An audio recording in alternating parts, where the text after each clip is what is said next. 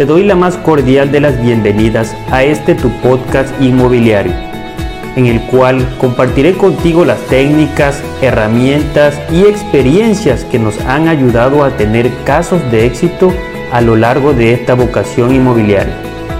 Soy Milton Vargas y agradezco de antemano los minutos que dedicas junto conmigo a llenarte de este contenido de utilidad. ¿Debo contar con lo que indica mi precalificación de Infonavit? ¿Sí o no?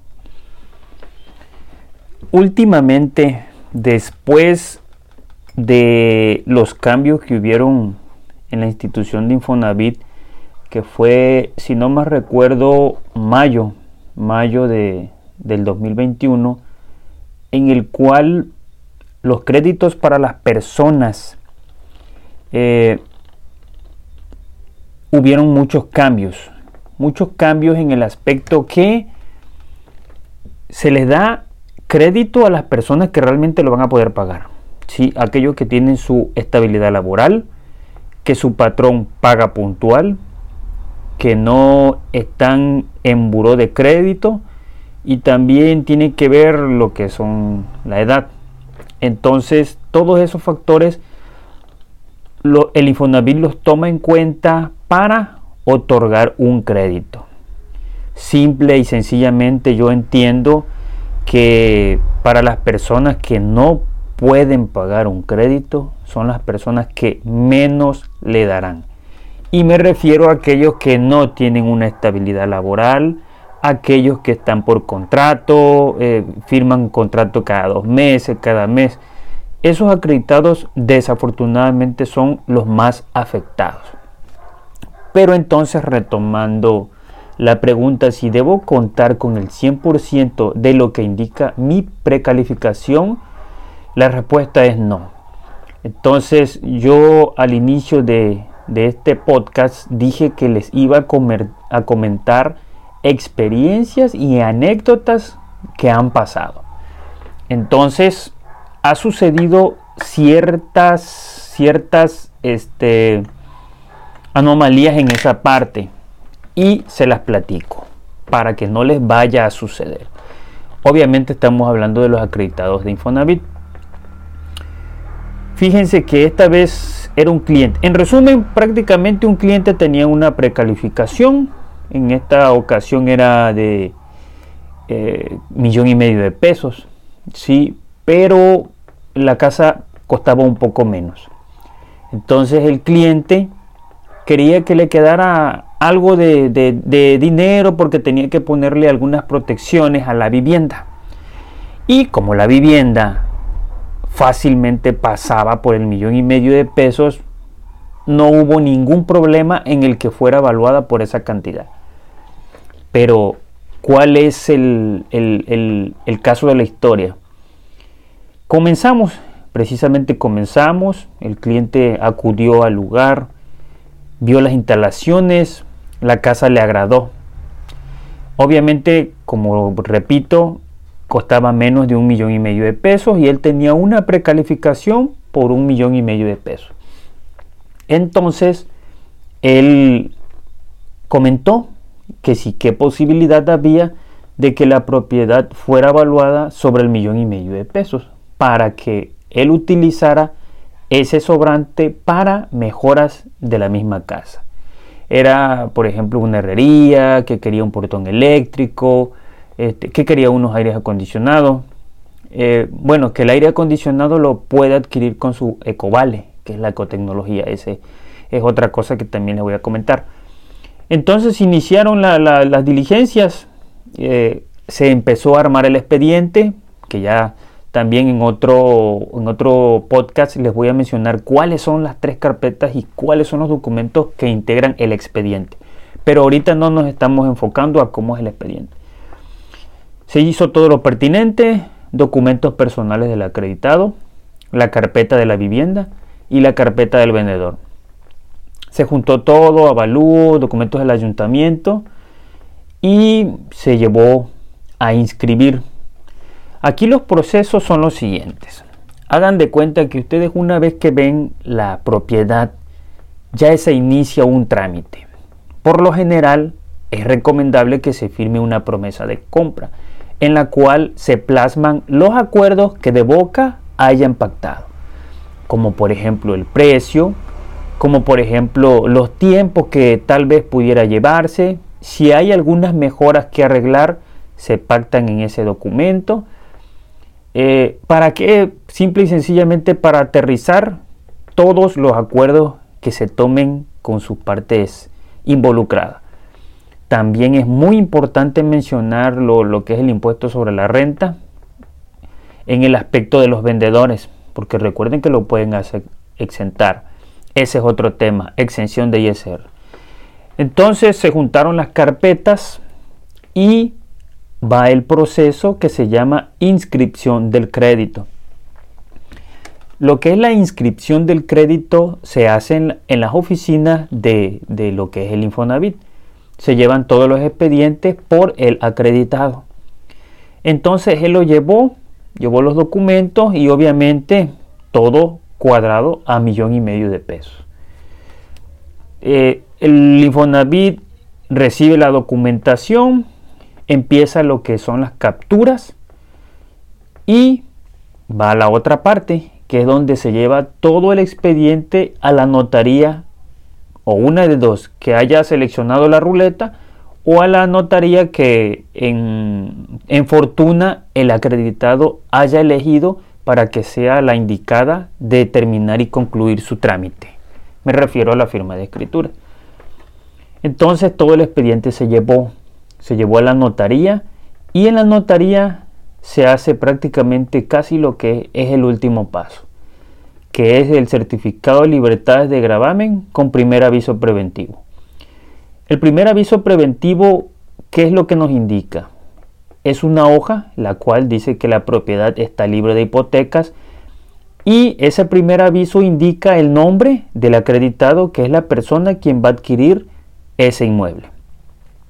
Entonces, hasta ahí todo estaba bien.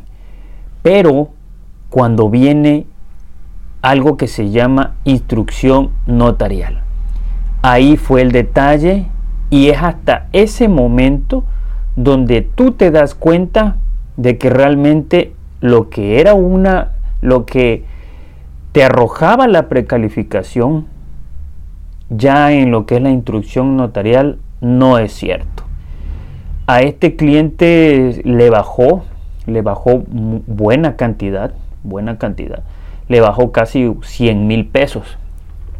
Entonces, afortunadamente esa era la diferencia que el cliente quería recibir a su favor para hacerle mejoras a la vivienda. Ustedes se imaginan el, el problema que pudo haber ocasionado el que realmente la vivienda haya costado un millón y medio de pesos y que el acreditado no tuviera la cantidad para a completar ese faltante. Imagínense entonces ustedes. Y como la misma palabra lo dice, eh, es un simulador. Es un simulador el cual me indica una cantidad aproximada la cual me van a otorgar. Pero siempre están las dudas y el dilema del por qué bajó hasta ese momento en la instrucción notarial el crédito. Tomando en cuenta también que hay un fondo hay un fondo que se llama subcuenta de la vivienda. La subcuenta de la vivienda es lo que tú has ahorrado de manera voluntaria. Entonces inferimos que, que tal vez por estar en buro de crédito, este, tal vez por, por algunas cuestiones del, Infonavit, pero realmente no tuvimos una, una respuesta certera de la razón por la cual el crédito bajó sin mencionarles también que el Infonavit para sus escrituras le otorga una cantidad que es para gastos notariales por 30 mil pesos. Y el excedente de esos 30 mil pesos lo tendrá que pagar el acreditado. Supongamos que las escrituras salieron 45 mil pesos, el acreditado entonces tendrá que pagar 15 mil pesos de diferencia en efectivo el día de firma. Y para ese momento obviamente no hay dinero. y si el acreditado no cuenta con recursos, te comento para que las prisas no te agarren. Son dineros que prácticamente vienen a formar parte de los gastos. Son dineros que vienen a formar parte de los gastos y es bueno tenerlos en cuenta. Entonces, en resumen, la conclusión es que lo que a ti te salga en la precalificación, trata de no tomarlo en cuenta al 100%. Siempre baja un poco, no sé, si tienes un 450 mil, cuenta con 400, si tienes 570, cuenta con 500 y da como perdido 70 mil pesos, porque a la hora de hacer lo que es la instrucción notarial es posible que te baje. Y entonces es mejor que recibas una cantidad a tu favor, si es dado el caso que te quede alguna diferencia, claro, que se te permita, porque no en todos los casos se permite. No vaya a querer un cliente que le queden 300 mil pesos de diferencia, obviamente eso no es posible. Estamos hablando de cantidades pequeñas, 20, 30 mil, 40 mil pesos que pudiera tal vez recibir a su favor. Entonces, la historia ahí termina. La historia termina en la que, obvia, y lo otro de los casos es que a veces los clientes no te creen. Piensan que a veces el asesor o a veces la inmobiliaria o a veces el notario es quien es quien se queda con esa parte. Pero el mismo acreditado se puede desengañar. Recuerden que ustedes entran a mi espacio Infonavit. En mi espacio Infonavit ahí viene lo que es la cuenta, la que hacen con su correo y contraseña y ahí les va a venir lo que es su tabla de amortización. En la tabla de amortización obviamente les va a indicar la cantidad que fue transferida a su vendedor.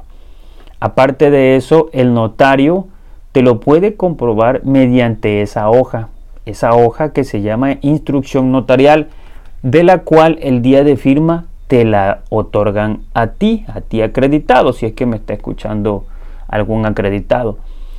Pero recuerden que esta información es para todos los tipos, ¿no? Es para quienes buscan el, crédito, perdón, para los acreditados, para los vendedores y también para, para quienes quieren desempeñar eh, lo que es una carrera inmobiliaria. Entonces, todos los casos que, que se ven a diario, mm, quizás algunos son rutina los documentos, pero cada caso es en especial.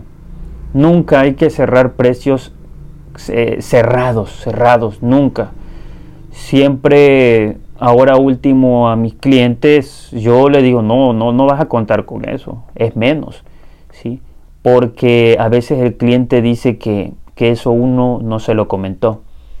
Entonces, esténse preparados, esténse preparados y si les toca, no tomen en cuenta el 100% de su precalificación. Es mi recomendación. Nos vemos. No me queda más que agradecerte por haber llegado hasta el final de este episodio. Recuerda que podrás encontrarme en las distintas redes sociales utilizando el hashtag Milton Vargas 2. Nos vemos en el próximo episodio.